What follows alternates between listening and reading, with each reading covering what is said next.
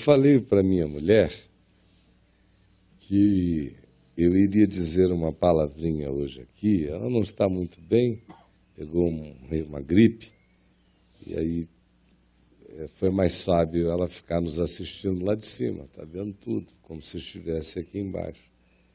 E que eu iria dizer alguma coisa hoje sobre o que eu não falo há 43 anos, porque era algo da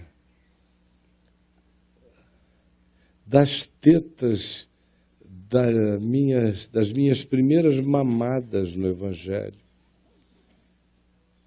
É, foi tema de uma das primeiras falas públicas minhas sobre Jesus num ambiente tomado de pessoas, talvez uns três meses depois de convertido.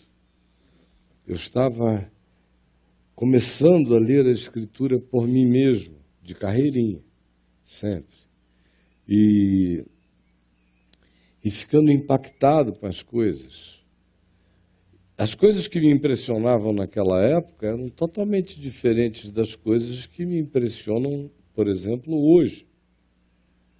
E no curso dos anos, quando você desenvolve o hábito de ler o Evangelho e o Novo Testamento de carreirinha, você percebe como a sua existencialidade vai atualizando o ensinamento. O ensinamento vai crescendo, vai aumentando, vai se dilatando, porque ele é conforme a sua capacidade de discernir, de perceber. Por isso, tanta coisa é dito na forma de metáforas de parábolas, de histórias, de fábulas, de mitos.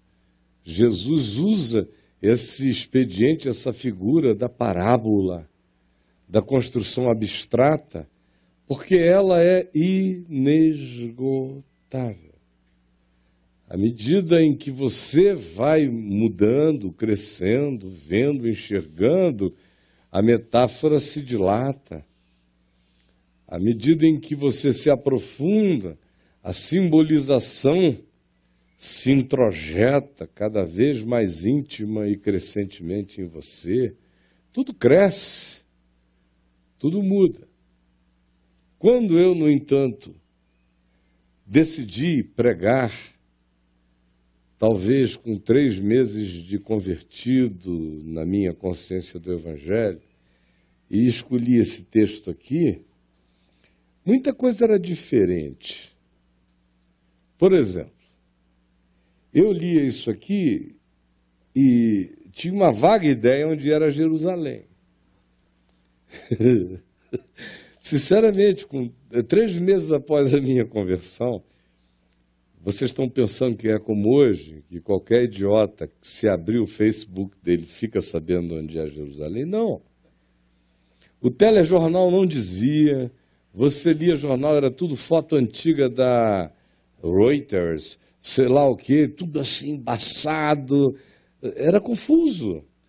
E no meio de tantas outras coisas mais interessantes do que guerra no, no Oriente Médio, sabia que Jerusalém era a capital dos interesses judaico-cristãos. E a região era aquela, mas nada muito preciso.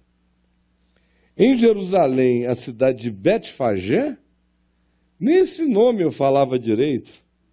Betfagé, que nome mais esquisito. Betfagé, se eu quisesse saber isso, não era como hoje em dia, que você pega um negócio desse, escreve aqui Betfagé no Google, e ele pergunta em que língua você quer ler essa informação. Naquele tempo você tinha que arranjar um dicionário bíblico enorme, parecia um livro do século XVI, para você abrir aí B, B, B, B, B, B, T, aí vai, vai, vai, tudo, até o Betfagé. Aí lê ali, pequena aldeia, a um quilômetro de Jerusalém, do outro lado do Monte das Oliveiras, dista da cidade, da pequena aldeia de Betânia, aproximadamente 800 metros. e está colocada ali desde tempos imemoriais. Tá, tá, tá, tá, tá, tá. Era o trabalho que dava, mas era um saco fazer isso se você estava lendo apenas o Novo Testamento embaixo da jaqueira. Então, vamos embora. Jerusalém está ali, Betfagé em algum lugar. Monte das Oliveiras, eu também não sabia se ele tinha, se ele era da altura do Corcovado, do Pão de Açúcar, com que, que ele competia. Então, na, na, minha imaginação, era alguma coisa muito interessante assim. Verde, porque o Monte das Oliveiras, né? então, muito verde. E vamos lá. E Jesus enviou dois dos seus discípulos. Quando eles se aproximaram de Jerusalém, chegaram a Betfagé, ao Monte das Oliveiras. Para mim era impossível saber que Betfagé já está no Monte das Oliveiras, no maciço do Monte das Oliveiras. Que o Monte das Oliveiras vai ficando mais com cara de olival um pouquinho mais adiante. Mas isso não era importante. Para mim, podia haver até um quilômetro entre uma coisa e outra, que não fazia diferença. Como na realidade não faz. Só estou dizendo é que hoje, quando eu leio isso aqui, ou não de hoje, há muito tempo atrás, desde há muito, que eu leio isso aqui, é como dizer, saindo da QI 13, virou à esquerda, pegou pegou o pistão, foi na padaria, na Ilha dos Pães, fez uma compra ali na Constru Shopping, voltou, porque é, é, virou a cozinha de casa, não é? Para mim. Mas naquele tempo não.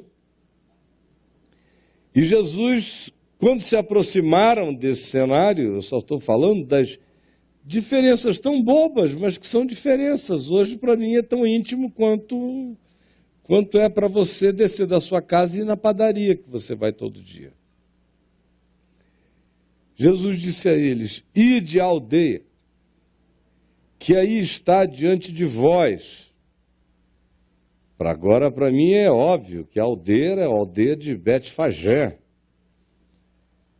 Ide, que está aí diante de vós, e logo achareis presa uma jumentinha, uma jumenta até hoje é muito difícil você entrar em Betfagé e não achar uma jumenta. Tem muita jumenta naquela região, sempre teve. É histórico. Mas para mim era meio mágico, parecia que, que ia ser o achado dos achados, uma jumenta em Betfagé. Tem jumenta lá.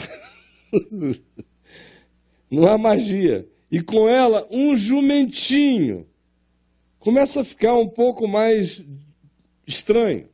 Uma jumenta com um jumentinho ao lado. Desprendeia e trazei-nos. Aí fica bem estranho, porque é posse de propriedade privada. Está tudo errado. Mas você é jovenzinho, você lê isso aqui, ah, isso aqui é Jesus, Jesus pode tudo, faz uma contravenção, aleluia. Glória a Deus, amém. Deus é Deus. Todo jovem é pentecostal, eticamente falando, ou seja, se disserem que foi Deus que disse, ele comete uma barbaridade. E se alguém vos disser alguma coisa, olha como não foi assim, vão lá e peguem. Se alguém fala, ei, que negócio é esse? Respondei-lhe, o Senhor precisa deles. Aí foi isso que me bateu no coração. Tá, porque tanto fazia. Eu ainda estava tão carregado de culpas, tantas culpas. Eu andava na cidade, tinha tanta gente que eu queria me esconder. Meu Deus, eu bati nesse cara. Coitado essa menina, enganei ela tão cinicamente. Pais de moças que me odiavam. E eu sentia aquela tristeza, porque agora eu conhecia o mal que eu tinha feito agora. E doía. Doía profundamente. Porque eu era um homem, eu tinha caráter, eu não era um bobo, nunca fui. E doeu. Eu vi consequências. de modo que a alegria da salvação estava em mim, a alegria do perdão, ao mesmo tempo em que andar na rua me fazia lembrar da minha verminosidade intensa, do que até poucos meses atrás eu praticava de modo intenso, veemente, cotidiano, naquela cidade, gerando assombração em muita gente. Eu estou falando isso aqui porque tem milhares de pessoas vivas na cidade que me assistem que poderiam levantar e dizer exagero. E nunca ninguém fez isso porque nunca foi. Então, o coração queria servir, mas tinha um, sentimento de inadequação profunda. Total. Quando eu li isso aqui pela primeira vez, vão lá e peguem. Podem pegar, tragam a mim. Se alguém levantar a voz, eu sei, para quê? Qual é? Só digam isto. É que o Senhor precisa dele. Aí minha alma se esperançou. E eu fiz uma oração de menino. Especialmente depois que eu li adiante, quando diz: Ora, o Senhor precisa deles e logo os enviará. Ora, isto aconteceu para se cumprir o que foi dito por intermédio do profeta. Dizei à filha de Sião: Eis aí te vem o teu rei, humilde, montado em jumentinho, montado em jumentinho, montado em jumentinho, montado em jumento, num jumentinho, cria de animal de carga. Nesse ponto, parece que na minha alma, naquele momento da vida, tudo ficou fechado. Eu estava lendo isso, olha só as viagens de cada um. Eu estava lendo isso no Evangelho de Carreirinha, na Bíblia que a minha mãe tinha me dado, olha ela aqui.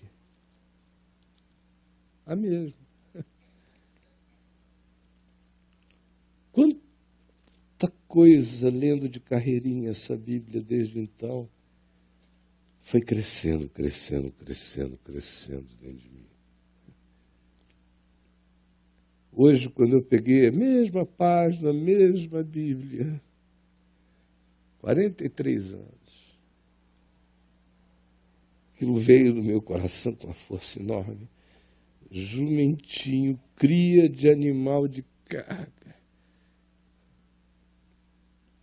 E eu pensei, naquele tempo, na minha mãe, como ela tinha sido aquela mulher pobre, limpa, filha de uma mulher pobre e limpa, honesta, trabalhadora, que laborou para manter-se limpa e íntegra. Formou-se, encontrou meu pai, casaram-se, e a vida inteira eu olhei para minha mãe e eu sempre vi nela, e agora, naquela fase da vida, me convertendo, eu vi nela aquele animal de carga. O que eu vi, pouca gente leva tanta carga quanto ela levou a vida inteira carga. Parece que ela veio ao mundo para levar carga e sorrir enquanto levava cargas, sorria.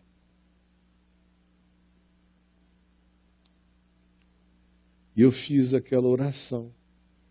Foi essa oração que voltou à minha alma hoje com uma força enorme.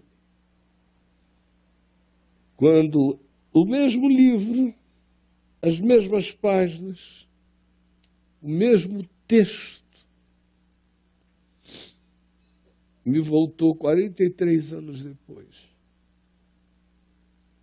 Porque o que eu disse foi: Senhor,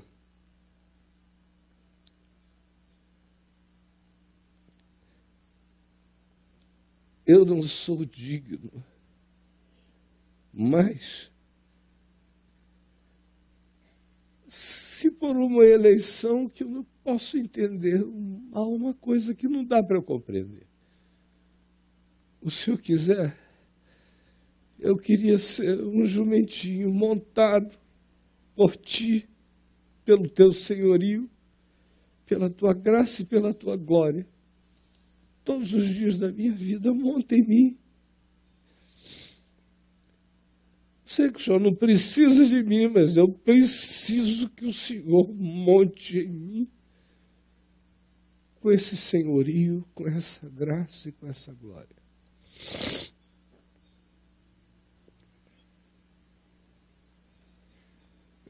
Por que, que eu quis compartilhar uma coisa tão pessoal e tão minha apenas com você hoje, com tantas milhares de outras pessoas?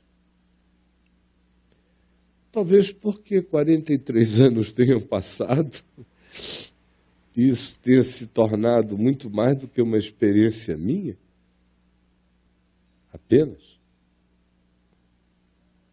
Talvez porque 43 anos depois, a gente saiba se essa oração foi respondida ou não foi respondida.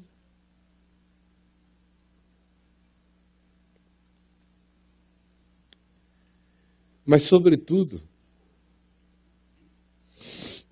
a razão pela qual eu decidi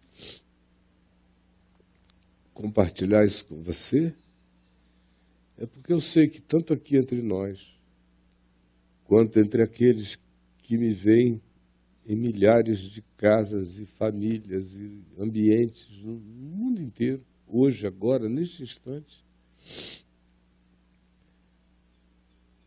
Experimentam-se, sentem-se, interpretam-se de modo semelhante àquele que eu carregava dentro de mim quando pela primeira vez este texto deixou de ser um texto da poeira de Jerusalém e passou a ser um texto do caminho interior do meu coração.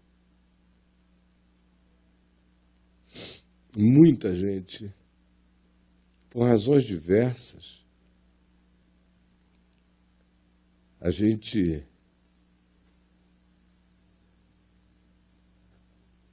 não pode nem conceber que proceda da vontade de Jesus a intenção de dizer: Eu preciso dele. Porque Deus não precisa de nada, Deus é Deus. Quando se diz que Deus precisa dele é porque aquele de quem Deus precisa desesperadamente necessita de Deus. É só isso. Irmãos, vede, não é o que Paulo diz? Vede a nossa vocação. Porque não foram chamados muitos poderosos, nem muitos sábios, nem muitos inteligentes, nem muitos ricos, nem muitos potentados. Mas vede aqueles aos quais Deus chamou. Chamou os pequenos, chamou os fracos, chamou os desconsiderados, chamou os culpados chamou os marginalizados, chamou as coisas que não são para envergonhar com elas as coisas que carregam a pretensão de serem. O Senhor precisa deles e cada um daquele a quem o Senhor precisa, saiba, se o Senhor precisa de ti é porque, sem que o Senhor precise de ti, tu morrerás de ausência de Deus em tua vida. Só isto. Uma convicção eu ganhei imediatamente depois disso. A convicção é de que quanto mais aquele jumentinho começou a ser montado pelo Senhor, pela sua glória e pela sua graça, mais o jumento foi descobrindo que se ele não fosse montado por aquele Senhor, ele secaria de dessignificação total. É óbvio que o jumento sou eu, e eu não sei quantos jumentos mais nós temos entre nós. Mas, se houver jumentinhos aqui, amarrados na beira da estrada,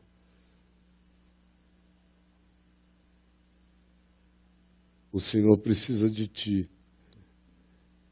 E não é porque sem ti ele não pode fazer nada. É porque se ele não precisar de ti,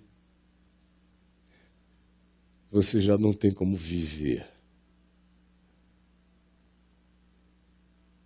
Esse Deus me chamar é o que me salva. Esse Deus precisar de mim é a minha salvação, é a tua salvação.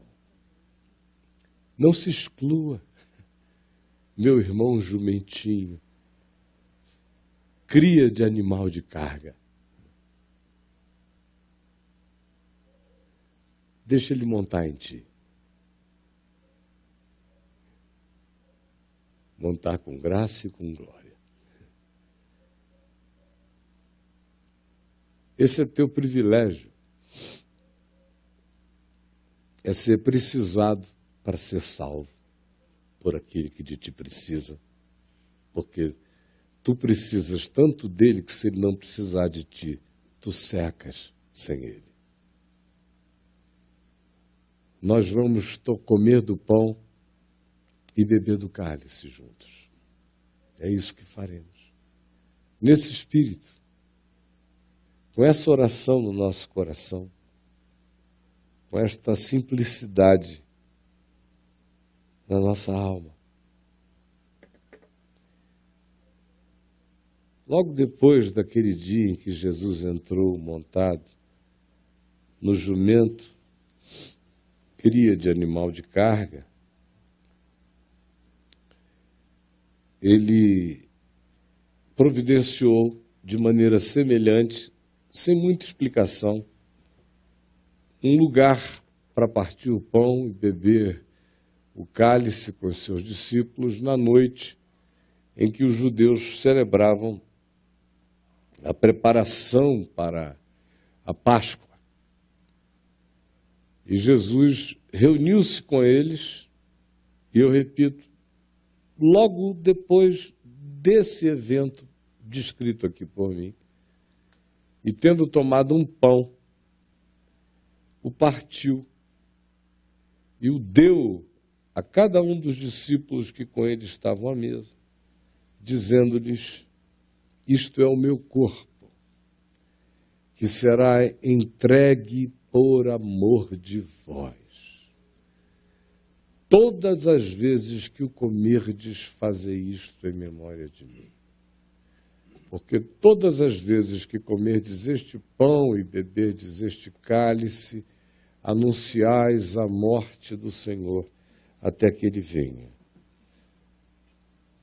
Em relação ao cálice, foi ato contínuo. Partiu o pão e e disse: Comei dele todos. Quando comeram, Jesus tomou do cálice e lhes disse: Este cálice é a nova aliança no meu sangue. É um pacto eterno, apresentado aos homens hoje, na história, para percepção no espaço-tempo. Mas é o pacto que precedeu a criação. É o pacto do cordeiro imolado antes da fundação do mundo, bancando a liberdade das criaturas por ele criadas, cobrindo o equívoco, glorificando o acerto, a verdade, a escolha do amor, da luz e da justiça. É no espírito daqueles que dizem: Senhor, eu passei a vida inteira sem significado, como cria de animal de carga,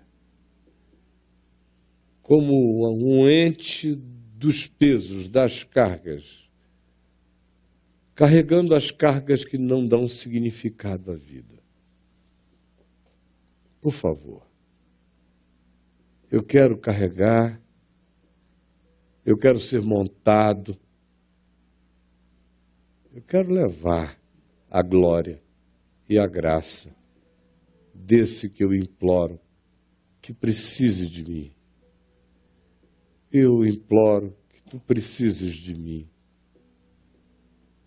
Porque eu sei tu dizes: o Senhor precisa dele a todo aquele que diz: Senhor, sem ti eu não vivo. Dá significado à minha vida. Tira as cargas da dessignificação e coloca sobre mim esse jugo do significado. Monta sobre mim eu quero levar a glória e a graça do teu senhorio na minha vida. E quero me submeter a essa consciência e a buscar viver segundo o entendimento que tu ensinaste para a vida. É assim que nós vamos comer do pão e beber do cálice nós aqui e aqueles que nas suas casas, em quaisquer lugar, também tenham separado um pão, acompanhados de alguém ou de alguns, ou só solitariamente. Se você o fez, participe com a gente. Alguém foi omitido na distribuição do pão? Aqui na frente o pão não chegou, apenas para informar aos que estão servindo, tá bom? Toda essa região aqui, vocês receberam até ali, não é? Então são essas fileiras de cada frente é, que ainda ficaram sem o pão. Esperemos, portanto, uns pelos outros. Amém.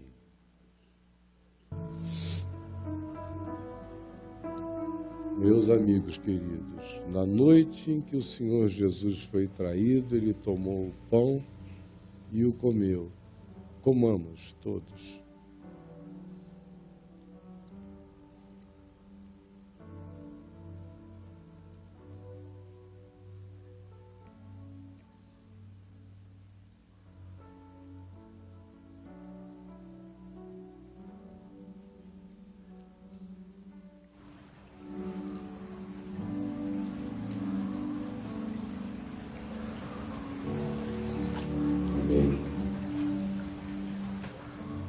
Já receberam vinho. Se alguém foi omitido, levante uma de suas mãos, por favor. Por semelhante modo, depois de haver ceado, ele tomou um cálice e o deu aos seus discípulos, dizendo-lhes: Este cálice é a nova aliança no meu sangue. Todas as vezes que o beberdes, bebam a segurança vocês pertencem a mim, e da minha mão ninguém vos arrebatará, ninguém vos tirará de mim. E não esqueçam, sem mim nada podeis fazer. Bebei dele todos.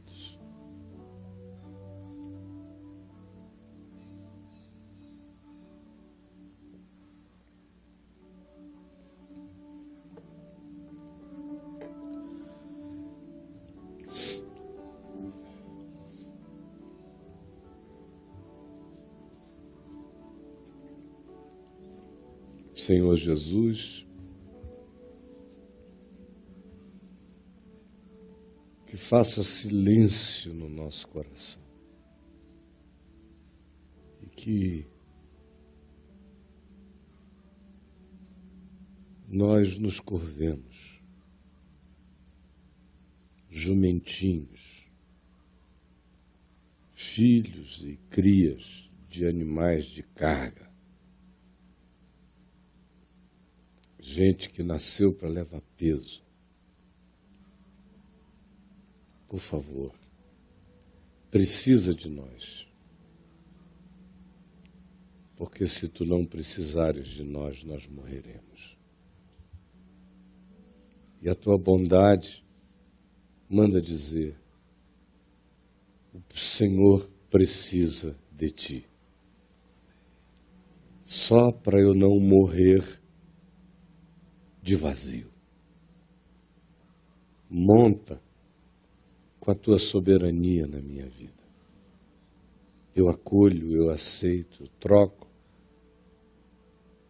o fardo pesado do bicho de carga, pelo jugo suave e leve.